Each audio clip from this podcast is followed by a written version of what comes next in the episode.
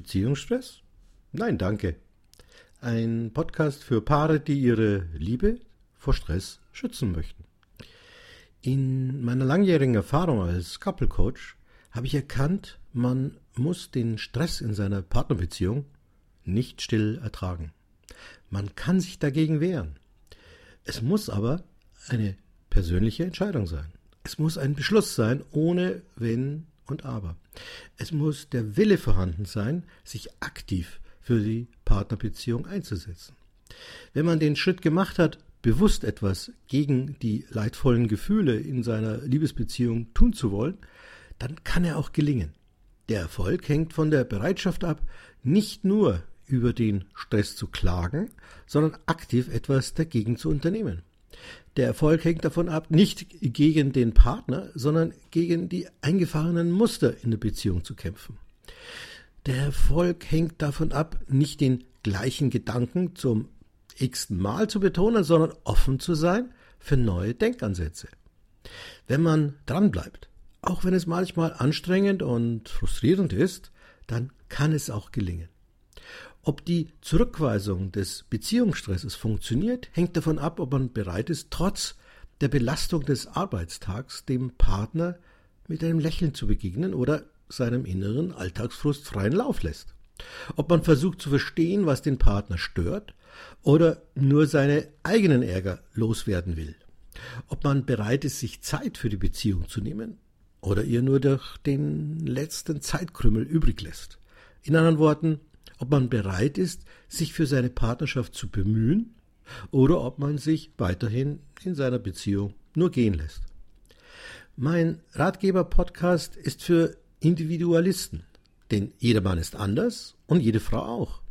Partnerbeziehungen kommen eben nicht von der Stange. Jedes Paar ist anders und muss seine einmalige Beziehungsform finden. Beim Zusammenraufen gibt es keine bequemen Abkürzungen. Was es jedoch gibt, sind Wegweiser, die vor Sackgassen warnen. Dieser Podcast soll Ihnen helfen dabei, rechtzeitig Abzweigungen zu entdecken, um nicht in Ihre alten Stresssackgassen zu geraten. Auch Menschen, die der Meinung sind, dass natürlich jeder Mensch anders ist, werden im Eifer eines Streits ihrem Partner an den Kopf werfen, dass er doch sei wie alle seine äh, Geschlechtsgenossen. Aber die Wahrscheinlichkeit, mit der ein Mann bestimmte Eigenschaften hat oder die Häufigkeit, in denen Frauen in der Mehrzahl bestimmte Stärken oder Schwächen haben, ist ein Thema für die Soziologie.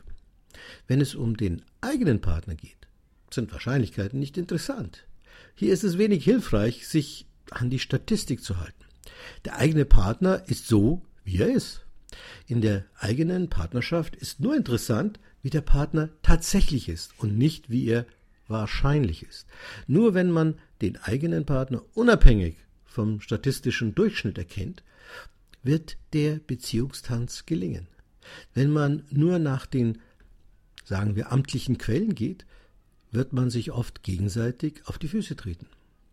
Man hätte zwar recht damit, dass die Wahrscheinlichkeit sehr hoch ist, dass der Partner bestimmte Charakterzüge hat, aber wenn man seinen nächsten Schritt drauf baut, dann landet man leicht auf die den Zehen seines Tanzpartners. Auch wenn für einen Soziologen Partnerbeziehungen in Kategorien eingeteilt werden, für ein Paar ist die eigene Beziehung einmalig. Ich wende mich an Menschen, die sich für ihre eigene Beziehung interessieren und nicht für die allgemeine Soziologie von Partnerbeziehungen. Auch Menschen, die zwar der Meinung sind, dass Beziehungsgespräche sinnvoll und notwendig sind, glauben keine Zeit dafür zu haben.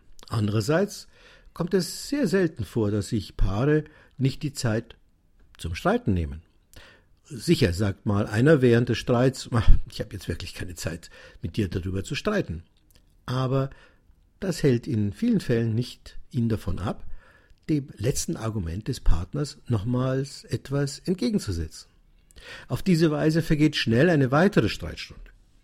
Für die effektive Beziehungspflege muss man nicht mehr Energie in die Beziehung stecken, sondern sie nur umverteilen. Statt sich in spontanen Streitigkeiten, die immer zur Unzeit kommen, zu verausgaben, sollte man bewusst Zeiten einlegen, in denen die Beziehung konstruktiv gepflegt werden kann. Die investierte Zeit hilft, unnütze Streitzeit zu reduzieren. Ich möchte Ihnen Vorschläge machen, wie Sie die eigenen Beziehungsgespräche effektiver gestalten können, damit Sie mehr Zeit für den Spaßteil Ihrer Partnerschaft haben und Sie nicht mit nutzlosen Streit Ihre kostbare Zeit für die Zweisamkeit verschwenden. Viele meinen, dass die Konflikte in einer Partnerbeziehung, die durch die Unterschiedlichkeit der beiden Partner entsteht, nur gelöst werden können, indem man sich mit dieser naturgegebenen Verschiedenheit abfindet. Ich habe durch meine Erfahrung bei der Arbeit mit Paaren eine gegenteilige Überzeugung gewonnen. Ich habe herausgefunden, dass Probleme erst gelöst werden können, wenn man aufhört zu glauben, die Verschiedenheiten in einer Beziehung würden das Verhalten der Partner unveränderbar festlegen. Nur wenn man an die Fähigkeit der Entwicklung glaubt, wird man den Einsatz bringen, damit Wachstum auch stattfinden kann. Die neu entwickelten Fähigkeiten eröffnen Paaren oft Lösungsmöglichkeiten, die den beiden vorher unmöglich erschienen sind. Dieser Podcast möchte Ihnen Mut machen, die Unterschiede zwischen Ihren beiden Persönlichkeiten als Chance zu sehen, sich gegenseitig in der Entwicklung zu unterstützen. An dieser Stelle möchte ich einigen Missverständnissen vorbeugen. Ich leugne nicht, dass Männer und Frauen als Gruppe unterschiedliche Eigenschaften haben. Meine Absicht ist es, die Gefahren aufzuzeigen, die entstehen, wenn man soziologische Erkenntnisse in der eigenen Beziehung einsetzt. Ich möchte Sie davor bewahren, durch unsachgemäßes Anwenden von Statistiken der eigenen Beziehung Schaden zuzufügen. Ich biete kein Nachschlagewerk mit dem Thema, wie behandle ich meinen Mann oder wie behandle ich meine Frau, sondern es ist eine Anleitung mit dem Thema, wie entdecke ich meinen Mann, wie entdecke ich meine Frau. Es geht mir nicht um Gleichmacherei. Es geht nicht darum, dass Männer und Frauen verwechselbar werden.